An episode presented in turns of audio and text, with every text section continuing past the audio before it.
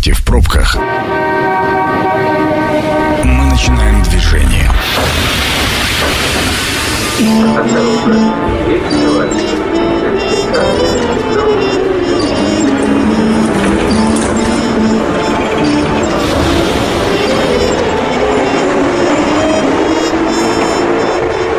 Метро.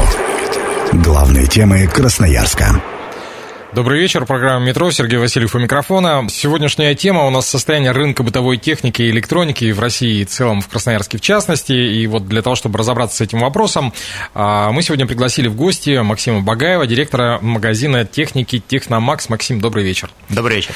А, сегодня появилась вот такая замечательная новость о том, что Ассоциация компаний интернет-торговли предложит Минпромторгу продлить действие параллельного импорта на весь 2023 год. Значит, и организация готовит готовит уже соответствующее письмо. Напомним о том, что параллельный импорт э, указом президента у нас действует до конца этого года. Вот э, давайте начнем с э, Азов футбола. Разбираться, что же такое параллельный импорт, что за механизмы, почему он так важен. Вот по порядку.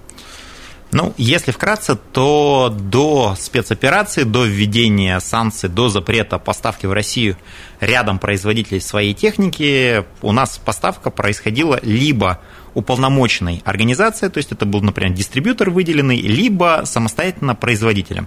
То есть он на свое российское юридическое лицо производил растаможку, и никакому другому юридическому лицу, кроме там включенного в этот список разрешенных импортеров, ввести технику этого производителя нельзя было. То есть, например, если ты повез технику Sony так радостно там из Китая, то с точки зрения таможни твоя Sony автоматически является контрафактом. Ну, то, то есть, есть она серая уже. Она не то, что серая, ее нельзя растаможить. Ты, ты не можешь заплатить НДС, заплатить пошлину и так далее. То есть тебе просто говорят, то есть у нас все настоящее Sony ввозится компания там Sony, там Россия, например. Угу. И делалось это по понятным причинам, потому что производители вкладывают очень большие деньги в рынок. То есть они строят сеть сервисных центров, то есть они занимаются рекламой. И они хотят, чтобы та техника, которая, которую они запланировали, что она продастся в России – то есть она поступала в Россию и в России же продавалась.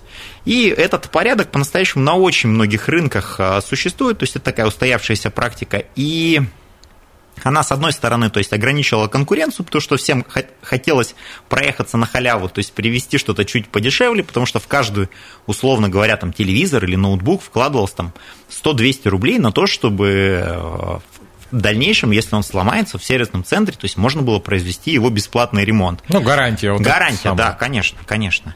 А если кто-то ввез э, без уплаты этих денег производителю, то, соответственно, а кто будет платить за ремонт? Угу. Ну и, и покупатель бы попадал в странную ситуацию, то есть он такой говорит, вы свои разборки там закончите, я-то тут при чем? У меня сломалось, мне поменяете и так далее. Поэтому порядок существовал достаточно долго, более 10 лет, и сейчас все бренды, которые сказали, что мы не поставляем технику, они попадают в соответствующий список, где говорится, ну теперь, как бы, если не поставляете вы, то любая организация может вести технику с этими торговыми знаками, растаможить, то есть, но и самостоятельно осуществлять все гарантийные обязательства. То есть, поэтому сейчас ввести любая операция, то есть импортная а, в Россию, то есть она стала проще ну, угу. если вкратце. А, но есть же свои плюсы и свои минусы, ну, то есть проще стало вести, а, но что касается вот тех самых а, центров гарантийного обслуживания, они, а, насколько я понимаю, если раньше они при официальных дистрибьюторах существовали, то теперь а, их существование... Они не при дистрибьюторах существовали, то есть это отдельное. То есть есть, условно говоря, в России есть представительство, например, компании любого производителя техники, например, там ноутбуков. Угу. То есть и у него есть несколько там чаще всего там 2, 3, 5 дистрибьюторов, через, между которыми они делят, говорят, вот вы поставляете вот такую-то технику, вы такую-то технику, вы осуществляете так, так, такие-то операции. А есть сервисные центры, то есть у нас есть то есть такие операторы сервисных центров, то есть, например, mm-hmm. там а, там, компании, которые, которые объединяют там, сотни сервисных центров в России. Они говорят, а мы с вами заключаем соглашение, что если к вам приносят технику, то мы вам оплачиваем ремонт вот там, наших ноутбуков.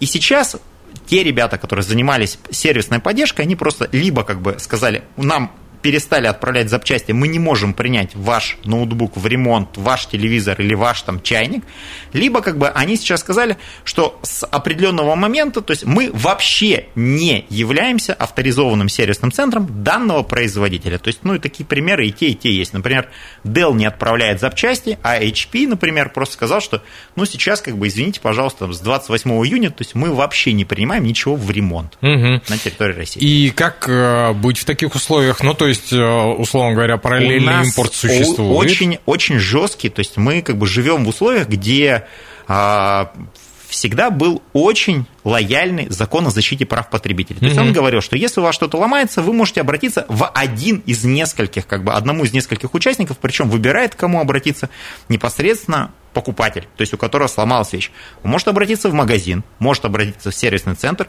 может обратиться к производителю или к импортеру. То есть сейчас, если производителя на территории России нет, он закрыл представительство. Если как бы официальный сервисный центр закрылся, то у него всегда есть возможность отнести в магазин, либо обратиться непосредственно к импортеру. То есть, соответственно, если вы где-то купили там, любую техническую сложную вещь, и она сломалась в течение гарантийного срока, вы просто идете в магазин. Мы фактически вернулись примерно в 2004-2005 год, когда ни о каких официальных сервисных центрах никто никогда даже не задумывался. То есть было понятно, купил в магазине А, несешь вместо А, купил в Б, несешь в Б. Угу.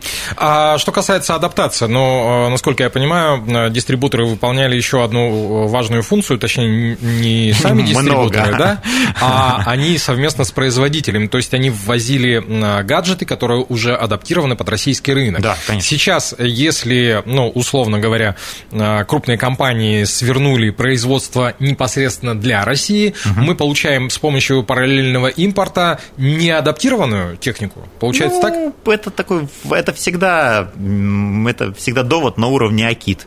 То есть, потому что...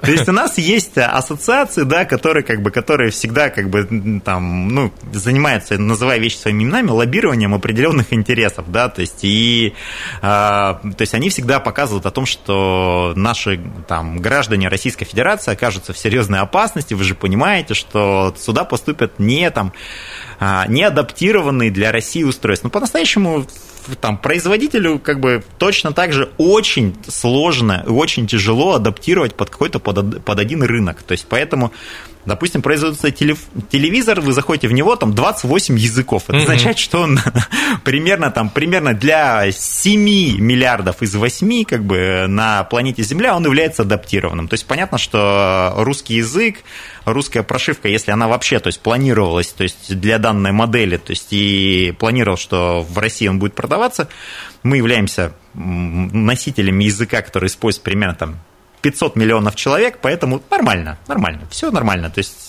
русский язык есть, и, и частоты наши поддерживаются, так что ничего страшного не произошло. Еще один вопрос, связанный с параллельным э, импортом. А как это отражается на цене? Потому что первые мысли, когда вот э, появились э, вот эти разговоры о том, что, ну, дескать, конечно, ввести-то мы ввезем, но теперь будет в три дорого. Так ли это? В три дорого ли? Или вообще каким образом сказывается? Появляется процент дополнительной к цене? Не появляется? Ну, конечно, да. То есть, во-первых, э, единственный, единственный момент, на котором а, положительно может сказаться на цене вообще изменения цепочки логистики, которая сейчас существует, это то, что а, сейчас нет вот этого сбора на гарантию, который непосредственно брал производитель сразу же.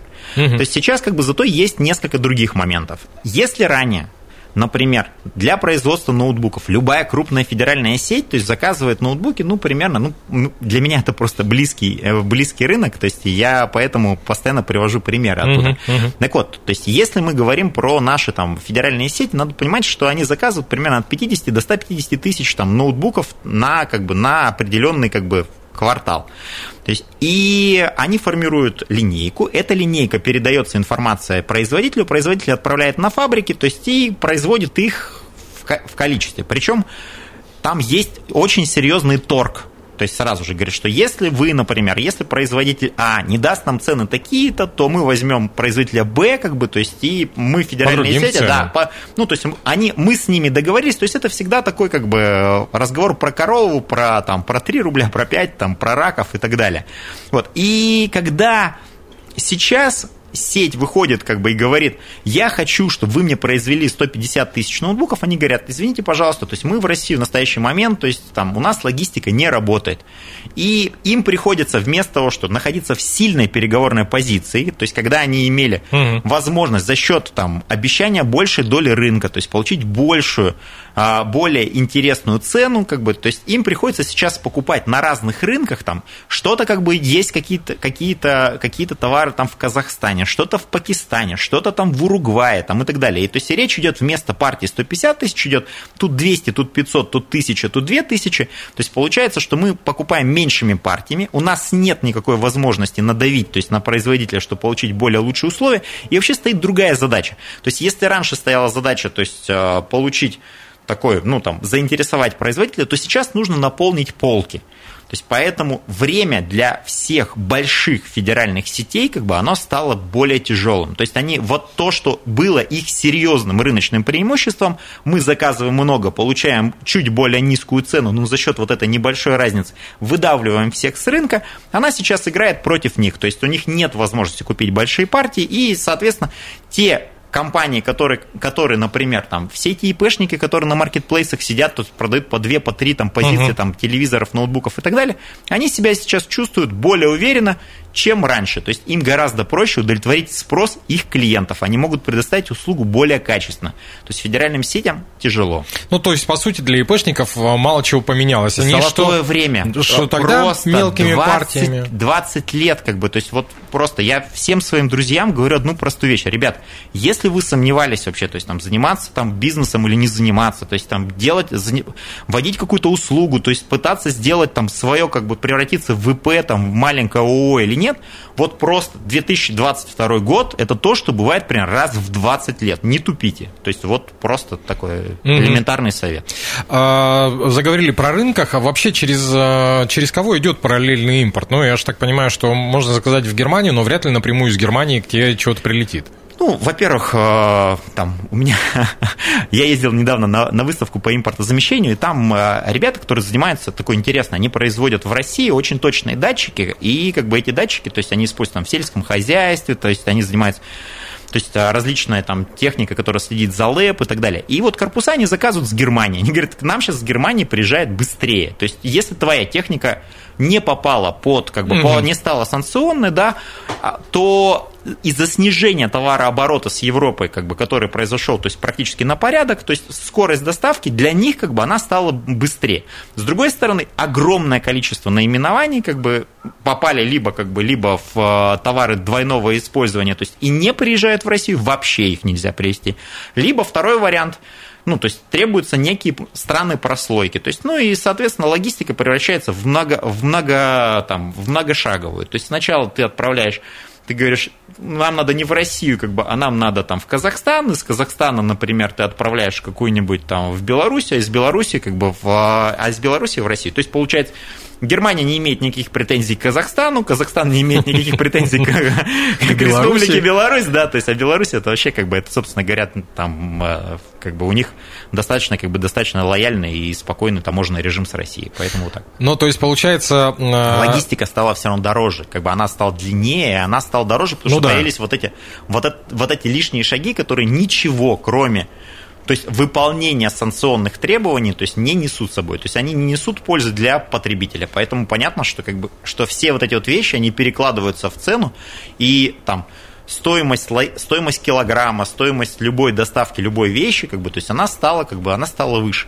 Поэтому то, что касается недорогих, недорогих товаров, таких как там китайские там а, эти китайские там а, чайники, как бы мелкая бытовая техника, то есть их стоимость доставки, как бы, если раньше, допустим, из Германии какой-нибудь чайник, какой-нибудь хороший, да, там приезжал, то есть он стоил, например, это добавлял к стоимости 200 рублей, то сейчас это добавит к стоимости там 1500. Это станет вообще бессмысленно просто. То есть вот эта вся история с мелкими гаджетами, то есть она просто заканчивается. С другой стороны, как бы, то есть если мы говорим о какой-нибудь там дорогой там запчасти, дорогом товаре и так далее, там таком как ноутбук, например, ничего не поменялось. Mm-hmm. Вообще просто там. Ну и чтобы закончить тему с параллельным импортом, я думаю, что что до рекламы еще один вопрос успею. Является ли параллельный импорт панацеей? Ну вот почему э, Акит э, схватилась за эту историю, за эту идею? Насколько э, восполняет э, параллельный импорт э, тот э, пробел в э, гаджетах? Есть ли он вообще у нас в технике? Ой, ну, мы живем в таком мире, где мы как бы, где, это как, как, знаете, как из интернет-мемов, где там москвич обсуждает там, что сахар как бы, то есть раньше был круглый, как бы, то есть вот так вот рассыпался, а сейчас квадратный и как бы и нет. То есть на, мы настолько от каких-то мелочей начинаем наш комфорт зависеть, да, что теперь, блин, стало как бы не 80 телевизоров, а стало 10, как бы, так, господи, да раньше вот можно как было, жить? как жить, да. А я как человек не миллениал, как бы я помню прекрасное время, когда там очередь на телевизор была несколько лет. Я прихожу в магазин, смотрю, да дофига всего. Я такой, да ничего страшного. Вот так. Ну так э, все Поэтому параллельный импорт прекрасно. То есть он базовые все потребности реально закрывает. То есть и он выполняет свою прямую роль. То есть если как бы если кто-то говорит, я там не хочу работать в России для того, чтобы не пострадать на других рынках, он, тем не менее, у него остается возможность для того, чтобы, закрывая глаза на поставки через определенных дистрибьюторов, то есть точно так же продолжать свой бизнес с Россией как бы, и не рушить мировые торговые связи. Это очень важно. Это программа «Метро». Авторитетно о Красноярске. Возвращаемся в программу «Метро». По-прежнему Сергей Васильев у микрофона. По-прежнему напротив меня директор магазина техники «Техномакс» а, Максим Багаев. Максим, еще раз добрый вечер. Добрый вечер. Да, и сегодня мы говорим про рынок бытовой техники и в России, и в Красноярске, вообще чего происходит. Ну вот в первой части Максим достаточно доступно и популярно объяснил все про параллельный импорт. Я надеюсь, что а, вам стало понятнее. А, к слову, о параллельном импорте и обо всяких таких штуках такой э, достаточно показательный момент. Буквально месяца, наверное, полтора назад выхожу из подъезда, коробка от телевизора стоит. Ну, я так с интересом разглядываю, пока стою, жду машину.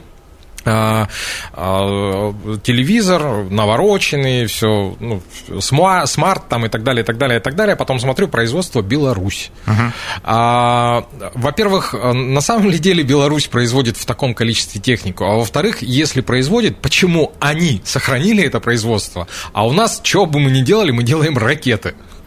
Ну, во-первых, если мы говорим про, например, китайские телевизоры, там то есть меня попросили торговые марки не говорить, то есть угу. я поэтому сразу скажу, что одно означает там рис, а второе там, ну, ну вот. И у нас все телевизоры, которые в России продаются этой марки, они произведены либо а, в Зеленограде, либо в Беларуси. То есть это правда. То есть и, и там, и там они есть. Как бы, и то, что большая часть всей белой бытовой техники LG и Samsung производилась на территории России, как бы до сих пор как бы собирается. То есть это тоже не секрет. Поэтому вот, вот эти вот истории про то, что мы не, там, не делаем там нич, ничего, кроме ракет, ну, давайте оставим их для Фейсбука, как бы. То есть это такая история, ну, прям... Не, это, это из Советского Союза еще. Да, да, да, да, да, да. да. Вот, если, если, говорить, если говорить серьезно, у нас э, сейчас все, де, все шаги были направлены на, на то, чтобы последних несколько лет, то есть компании рано или поздно, то есть выходили и создавали понемногу там, с разной степенью локализации, то есть э, российские компьютеры. То есть, например, если мы участвуем в тендере, если мы приходим с товаром, который по баллам, то есть является uh-huh. российским, то есть, а это требуется, там, чтобы был корпус произведен в России, блок питания был произведен в России, то есть материнская плата была произведена в России, память была произведена в России, SSD произведен в России, и только процессор только процессор, то есть он является зарубежным. Да, то есть тогда ты как бы попадал по баллам в э, раздел, что ты действительно являешься производителем российского компьютера и получал ценовое преимущество при участии как бы в торгах обалденная штука, то есть ей не хватило примерно там двух-трех лет. Угу. Вот так. То есть это то, чем занимались последних там лет шесть, как бы. И если сначала, то есть люди первые такие, а что так можно было? Просто привозили там а, какие-нибудь принтеры, на них лепили коробки с надписью как бы произведено в России, как бы, то есть и там поставляли, и там заказчики не понимали, как с этим бороться. Быстро-быстро-быстро вышло огромное количество, то есть а, законодательных актов, и люди научились как бы, то есть а, различать потихонечку-потихонечку в этом направлении все двигалось.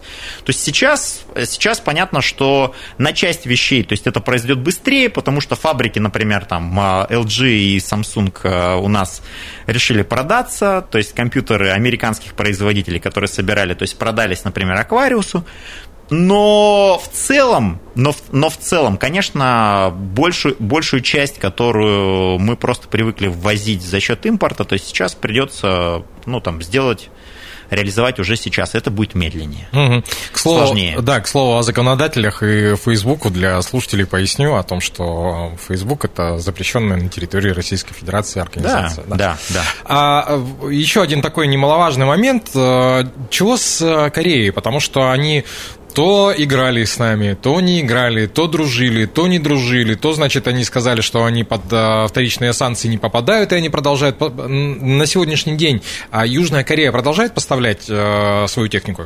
Ну, не знаю, а, не знаю, поставляет ли Южная Корея свою технику, а южнокорейская техника в Россию поставляется.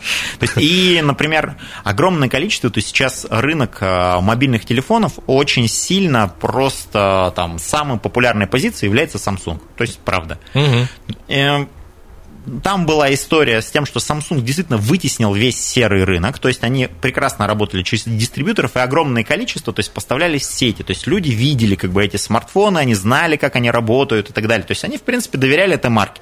И в тот момент, когда начались вот эта история, что Samsung то поставляется, то говорит, что я не подпадаю под санкции, то, то, то я там что-то переживаю, то есть оказалось, что огромное количество, то есть ввезенных из других стран, то есть сначала как бы это были страны там азиатские, потом это это уже там страны ЕАЭС, начали ввозиться в Россию, то есть и они начали, ну, несмотря на то, что курс упал очень сильно, то есть на 20%, на 20% относительно февраля, но в России, как вы видите, цены не поменялись с начала года. То есть вот это примерно, кстати, можно там неким оценочным таким показателем который позволяет оценить, насколько меняются цены при параллельном импорте. То есть я вот хочу сказать, что те цены, которые мы видели в начале года при курсе 75, то есть параллельным импортом, когда они заезжают в пару новых стран, то есть они приезжают в Россию, примерно имея вот такой же, как бы, такой, такой, вот эти 20%, на которые упал курс доллара. То есть поэтому мы сейчас, в общем-то, не видим нас не удивляют цены, то есть ну, они, да. об, об, они обычные, но при этом мы должны понимать, что это уже техника, которая везена параллельно, и как бы она доступна в России. Ничего страшного нет, казахский Samsung прекрасно работает. Ну, по сути, а чем он отличается от... Ничем, вообще ничем. Вот о том речь. А, хотел спросить еще про китайские бренды. А, увереннее ли они начали чувствовать себя, ну, потому что, опять же, достаточно много разговоров очень было, хорошо, что... Очень хорошо поступили, вообще просто, то есть а, ну, истории, когда, как бы, когда идет обсуждение, как работают китайцы с точки зрения бизнес-партнерства, да, то есть всегда приводится в пример, что то есть ребята очень жесткие бизнесмены, очень жесткие торговцы, которые, как бы, которые там все там дружеские отношения, то есть оставляют где-то угу. далеко в стороне. Ну, в принципе, как бы я думаю, что это ко всем бизнесменам относится, это международный показатель, международный такой э, манера общения.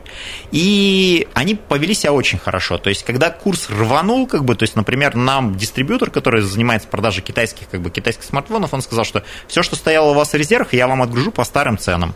То есть, дальше, как бы, то есть, они сразу же сказали, что мы не перестанем поставлять, то есть, мы не перестанем поддерживать партнеров, мы не, станем, не перестанем поддерживать фирменные магазины, то есть, мы придумаем какие-то специальные цены, тут придумаем какой-то специальный маркетинг. Ну, то есть, они там, то есть, вот это вот такое, дыши, расслабьтесь, ребята, мы вас точно не бросим и так далее. То есть это вот с точки зрения поддержки именно со стороны вендоров, то есть я как бы я увидел, как работает BBK, я увидел, как работает Xiaomi, я хочу сказать, китайцы сделали, ну, очень правильно в этой ситуации себя вели, поэтому, ну, как бы, насколько, как бы, насколько им нравится то, что сейчас вообще происходит, потому что ну, сейчас они, с одной стороны, заняли огромную долю, это раз, а с другой стороны, растет трансграничная торговля. То есть и люди пользуются Алиэкспрессом, люди пользуются другими китайскими площадками, люди угу. привозят телефоны, не покупая в России. Как бы, то есть количество людей, которые пользуются трансграничной торговлей, оно выросло с начала года там, ну, примерно там, в разы, то есть там в 4-5 раз. То есть поэтому ну вот э, они как бы себя повели хорошо, как бы, то есть, а мы как бы себя как бы ну, то есть мы для них выступаем клиентами и покупая в стране, и покупая не в стране. Ну, то есть в любом случае мы приносим им деньги в копилку. Да, Мы будем конечно, честны. конечно, конечно. Единственное, насколько я помню, с компанией Huawei была м, такая история непростая, потому что у них же до этого план по захвату Соединенных Американских Штатов стоял, и они единственные из крупных э, китайских корпораций, кто официально объявил о том, что ну вот мы сейчас немножечко в стороне постоим. Ну, Huawei как бы попал в под санкции в 2019 году очень серьезные, и Да-да-да. фактически, то есть их, их долю рынка в России с 31% сократили до полутора, поэтому говорить о том, что там, там Huawei как бы сказал или что не сказал, то есть для рынка там важнее, что сказали такие производители, как Техно или иной, ну, то есть вот это все- вот эти все как бы там самые простые бренды, они и то как бы для магазинов значат больше, чем то, что как бы представляет из себя в настоящий момент Huawei, это правда. Мгм. Еще одно событие, которое не можем а, обойти стороной. 7 сентября а, состоится презентация 14 яблока, а, ну и, соответственно, и операционных систем. А, Во-первых, э, дойдут ли до нас э, все вот эти яблочные истории? Ну, седьмого их, конечно, не будет, и одиннадцатого не будет, там, и так далее. То есть, э, потому что седьмого презентация, 21-го, как бы, они старт продаж. Не, это где-то- понятно, что- Ну, да, да, то есть, там сильно позже, где-то 22-го к вечеру, может быть, 23-го с утра, как бы, будут доступны. Мгм. Вот так вот. То есть, все произойдет точно так же, как в прошлом году, абсолютно никакой разницы не будет. А ценник насколько поменяется? Ой.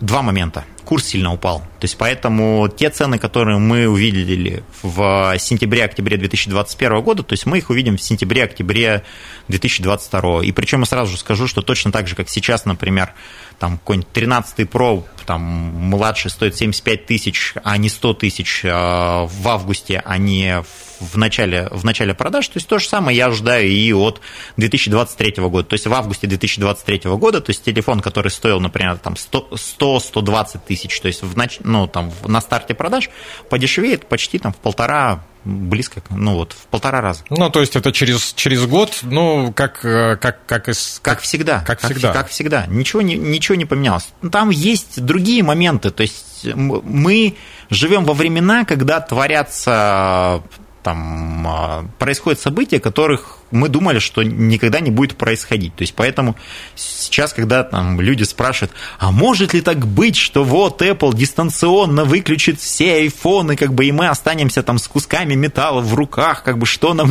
делать? То есть, а, ну, находясь в трезвом состоянии там в 2021 году, любой бы человек сказал, конечно нет, вы что, дебилы что ли, да как так можно? Там у них есть в России там рынок ежегодный, там 350 миллионов баксов, это вообще не очень, ни, нифига не мало, это серьезный рынок, мы покупаем много приложений, то есть они там борются за нашу лояльность и так далее, то сейчас как бы я, я, бы, сказал, я бы сказал так, что очень хорошо, что в 2019 году попало по голове очень серьезно Huawei. Потому, Мгм. Поэтому сейчас, если iOS будут с ним какие-то проблемы, не дай бог, там 1% все-таки такой вероятности есть. Сра- тогда 100%, что то же самое произойдет с Android. И тогда очень хорошо, что у нас есть Harmony OS от Huawei. Будем всей страной ходить на Huawei и будем говорить, ох ты, был полтора процента доля, теперь 99. Ничего себе, как произошло. А, Еще один э, вопрос, касаемый крупных э, федеральных э, поставщиков, точнее не поставщиков, а крупные федеральные сети. Но мы частично уже начали на него отвечать. А Я так понимаю, что им сейчас сложнее, чем ИПшникам. Но вот, по крайней мере, в июле по Красноярску был ряд новостей о том, что в неких э, сетях, да, не будем их называть, а, так или иначе выдавливают сотрудников, если они сами не хотят увольняться, их там под любыми предлогами, а, выдавливают. Чем, чем это обосновано? Ну, Для понимания. Ой. То есть первое, как бы, а, обосновано может быть двумя вещами. Первое, то есть сотрудники плохие. О, это понятно. Это, То есть, вот и причем, не отменял. при- при- причем, как бы, причем, если, если я плохой сотрудник и меня как бы увольняют, то я никогда не скажу, что я плохой сотрудник. Я скажу, как бы, господи, что началось? Они завтра закроются, как бы, блин, да как? Они на мне держались, вс- вся сеть только на мне, как бы, вот так. То есть, поэтому первый, как бы, первый момент, естественно, то есть, есть э, всегда, то есть, там, торговые точки, которые находятся на грани рентабельности. Есть всегда сотрудники, которым есть очень серьезные серьезные вопросы, но так как ты понимаешь, что на рынке сейчас никого не найти, как бы, то ты как бы оставляешь, говоришь, да, он приходит там не к 8, а к 11, как бы, то есть иногда он пьяненький, но все равно вот он... Но он же свой. Он же свой, да, же свой, да, да. да, да, да, да. То есть, а сейчас как бы ситуация, ситуация поменялась, то есть сейчас есть э, достаточно как бы, ну, до- до- достаточно большое количество людей, которые как бы готовы менять свою работу и на кого есть поменять нерадивых сотрудников, и есть торговые точки, которые точно сейчас не стоит поддерживать. То есть поэтому происходит там нормальный закономерный процесс, называется как бы все, что как бы все, что все, что мертво, должно умереть. То есть это первый момент. Второй момент, да, это правда. Есть а, сейчас главные а, ор- главные организации, которые получили вообще преимущество во всей этой непонятной истории, то есть это маркетплейсы. То есть если как бы мы сейчас подходим к любому дому, то чаще всего, то есть это один пункт выдачи, а иногда два, а иногда и там всех трех, как бы, то есть главных наших российских маркетплейсов. То есть ты идешь, ты видишь Озон, Wildberries, Яндекс, как бы, то есть и ты такой думаешь, о, понятно, Сбер, Сбер Мегамаркет, как бы туда же.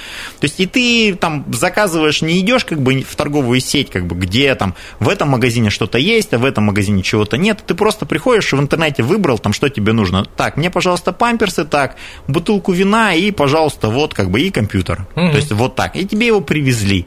То есть и вот эта, вот эта история, то есть тот опыт, который для людей был вообще не как бы, ну, то есть для них не знаком, сейчас в 2022 году, то есть становится для них знакомым. То есть сейчас вообще не удивительно, когда бабушка что-нибудь заказывает вообще даже не с нашей площадки, а с какой-нибудь с Алиэкспресс. Поэтому, ну да, как бы, то есть происходит перераспределение рынка, то есть и оказывается, что вот эти вот ИПшники, они вместо того, чтобы открывать кучу своих магазинов, они просто выходят независимыми магазинами на маркетплейсах. На маркетплейсах все есть, в федеральных сетях, как бы, то есть есть это, это, это, этого нет, как бы, то есть поэтому сейчас получается, что их рыночная позиция сейчас более слабая. Еще раз повторюсь, то есть если вы собирались чем-то торговать, как бы, то есть marketplace, то есть и как бы и хорошее понимание той того как бы того товара, того как бы клиента, которому эта вещь нужна, как бы они сейчас действительно превращаются в такие в понятные, в, рабо- в рабочие как бы бизнесы. То есть это правда. Э, Максим, под занавес еще один короткий вопрос э, с желательно коротким ответом. А снизился ли в конечном счете спрос у населения? Ну вот вы наблюдаете на бытовую технику, на гаджеты, не знаю, на компьютеры, телевизоры, а вот на протяжении там, последних нескольких месяцев наблюдается ли падение или происходит перераспределение? То есть первый момент. Во-первых, все, что должны были купить а, в июле, августе и сентябре, купили в феврале и марте. И в максимум там в апреле. То есть поэтому он перераспределился. То есть сейчас вот это то падение, которое как бы мы наблюдаем, оно, оно кратное. То есть это как бы связано просто с тем, что люди удовлетворили свой спрос. В целом, если я думаю, что уже вот эта история с отложенным курс, с отложенным спросом уже к декабрю закончится, то есть и в декабре мы сможем точно сказать, упал ли спрос или он, или он не изменился. То есть, ну, я думаю, что как бы он будет достаточно вернется к тем же показателям, которые были в 2021 году. Огромное спасибо за содержательную беседу. Мне было крайне интересно. Надеюсь, нашим радиослушателям тоже было не только интересно, но и полезно. Еще раз напомню о том, что в гостях э, был директор магазина техники Техномакс Максим Багаев. Максим, еще раз спасибо. Программу провел Сергей Васильев. Ну и программа очень скоро появится на сайте 128.fm. Станция конечная. Поезд дальше не идет. Просьба освободить